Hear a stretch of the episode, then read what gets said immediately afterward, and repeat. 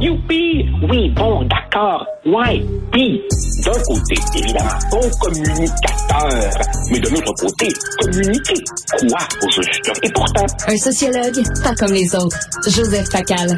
Alors, Joseph, content de te parler. Euh, écoute, tu as écrit euh, aujourd'hui une très bonne chronique sur l'Ukraine, mais si tu permets d'entrée de jeu, j'aimerais revenir à une autre chronique que tu as écrite Ah, en janvier dernier, OK, le 11 Oh, janvier dernier. Je vais te Eh, raviver la mémoire. Ça s'intitulait Peine minimale, le danger des bons sentiments, parce que tu parlais du danger d'abroger les peines minimales obligatoires. Eh bien, c'est fait. Ça a été adopté Ah. en Chambre par les libéraux. Donc, les peines minimales obligatoires vont être euh, abrogées. Euh, Parle-nous de ça et pourquoi tu trouves que c'était une mauvaise idée? Eh mon Dieu, Richard, premièrement, tu me prends par surprise. Oui. Je, je, je savais, c'est pas grave, pas grave. Je savais absolument pas que, que, que tu allais revenir là-dessus. Je m'attendais plutôt si tu choisissais un autre sujet que l'Ukraine à ce qu'on revienne sur Oliver Stone et JFK, où des, des- des- des cinéphiles comme toi et moi aurions beaucoup à dire. Non, non, écoute, euh, il y, a des moments, effectivement, dans la vie où tu, tu, tu regrettes d'avoir raison. Euh, et, et- et je voyais venir, effectivement, euh, cette, nouvelle idéologie euh, très, très présente, n'est-ce pas, euh, au sein du, gouvernement euh, Trudeau et, plus largement dans le Canada anglais qui associe à un épouvantable conservatisme le fait d'envoyer un message de, de, loi et d'ordre.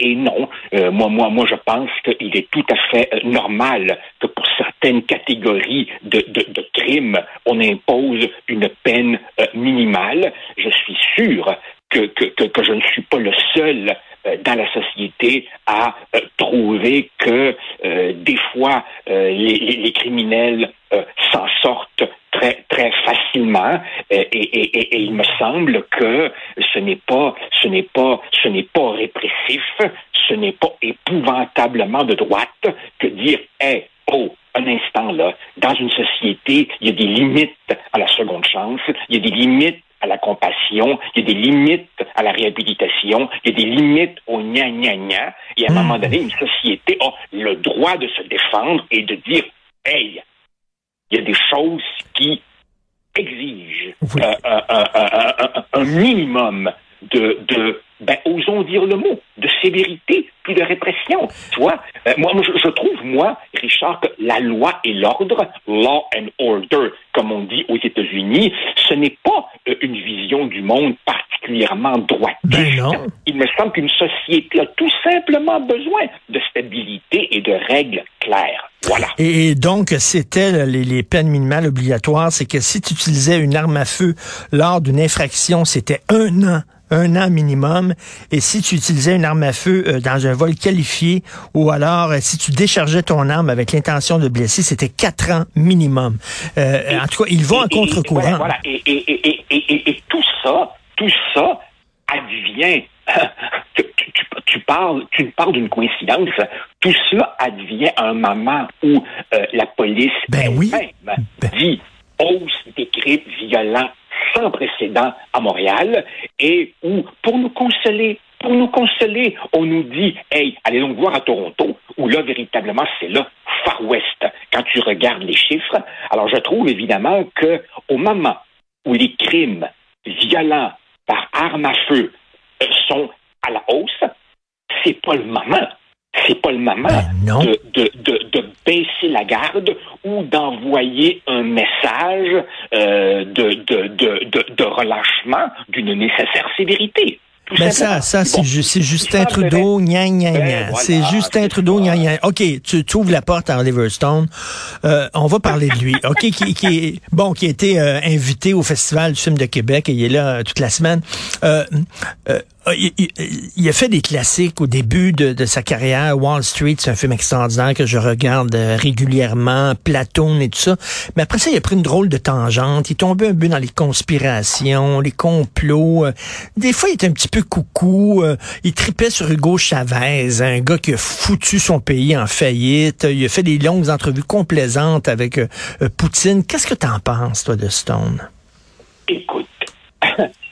Richard, moment où toi et moi, avouons-le, prenons de l'âge, la question devient essayer de vieillir avec une certaine dignité, n'est-ce pas?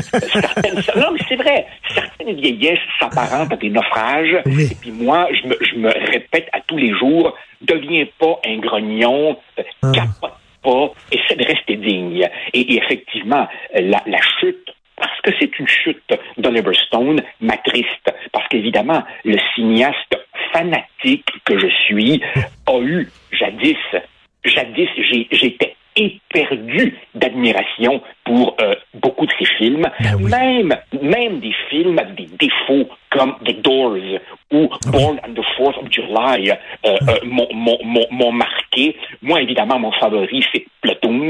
Je considère que Platoon est un très grand film, un des plus grands rôles de Willem Dafoe. Tom Berenger est absolument glacial.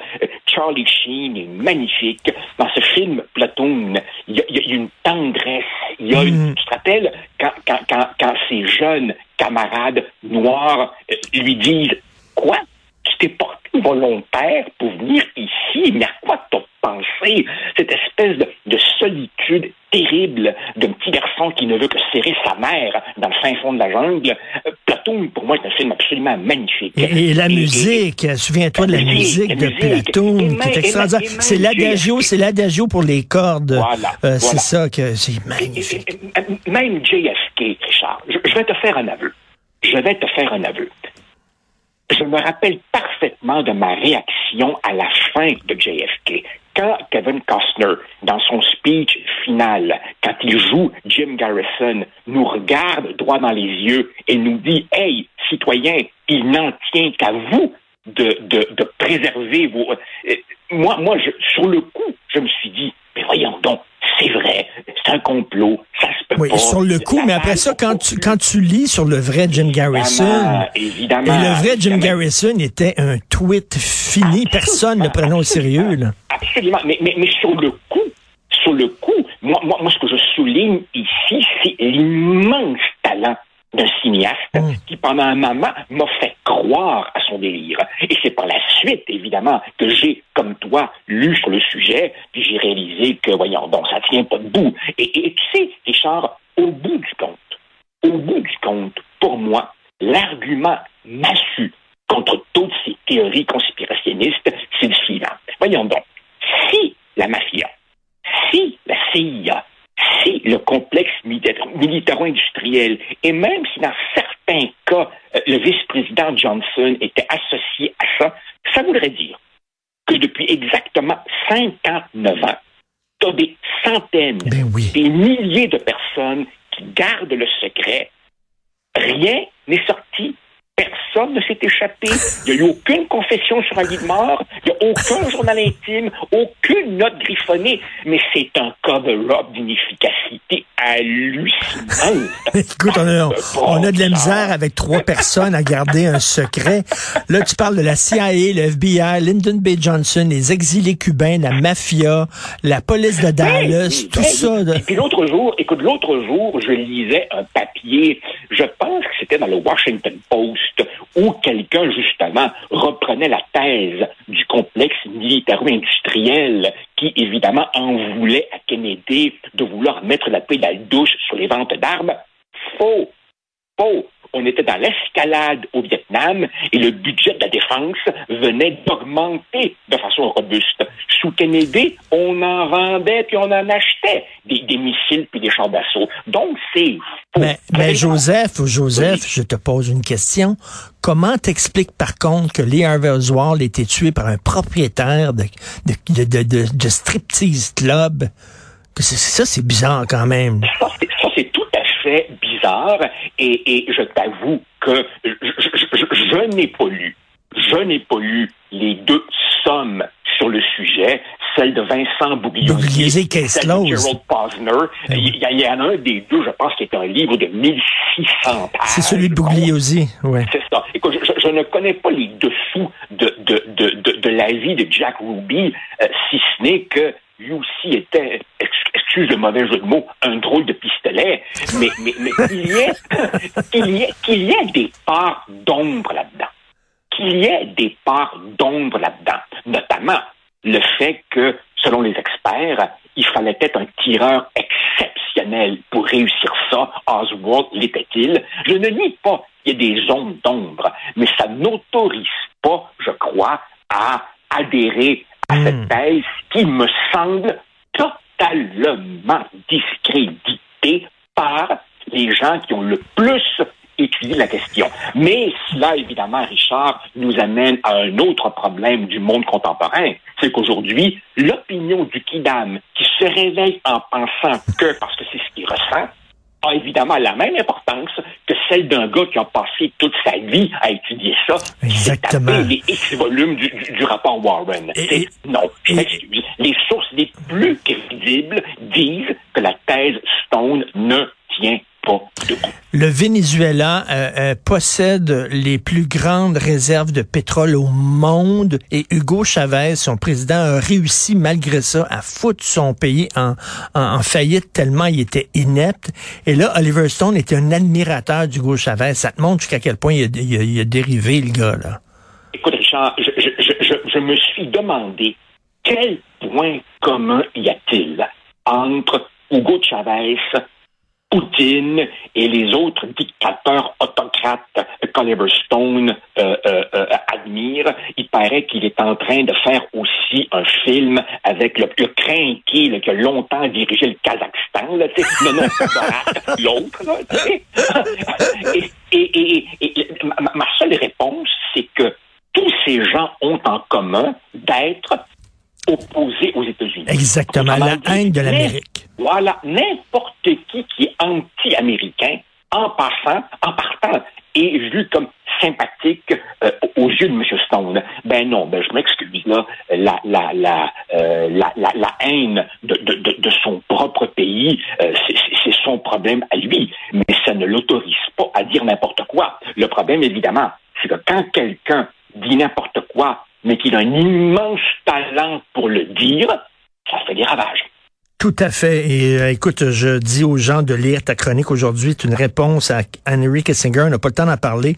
Ukraine négocier ou persister. Euh, en fait, c'est une réponse aussi à la chronique peut-être de Christian Rio qui a écrit dans Le Devoir où il disait que l'Ukraine devrait peut-être céder des territoires pour calmer les Russes. Et toi, tu dis euh, non. Pourquoi le pays agressé ferait un cadeau à son agresseur? Donc, un texte très important. Écoute, on se reparle, j'espère, cet automne. J'espère que tu vas continuer à c'est un privilège de te parler une fois par semaine. Écoute Richard, c'est, écoute Richard, c'est ton émission, c'est toi le boss. Si tu veux me ravoir, j'accepte avec plaisir. Ben c'est sûr et certain. bon, été, Joseph. Merci, salut, bye.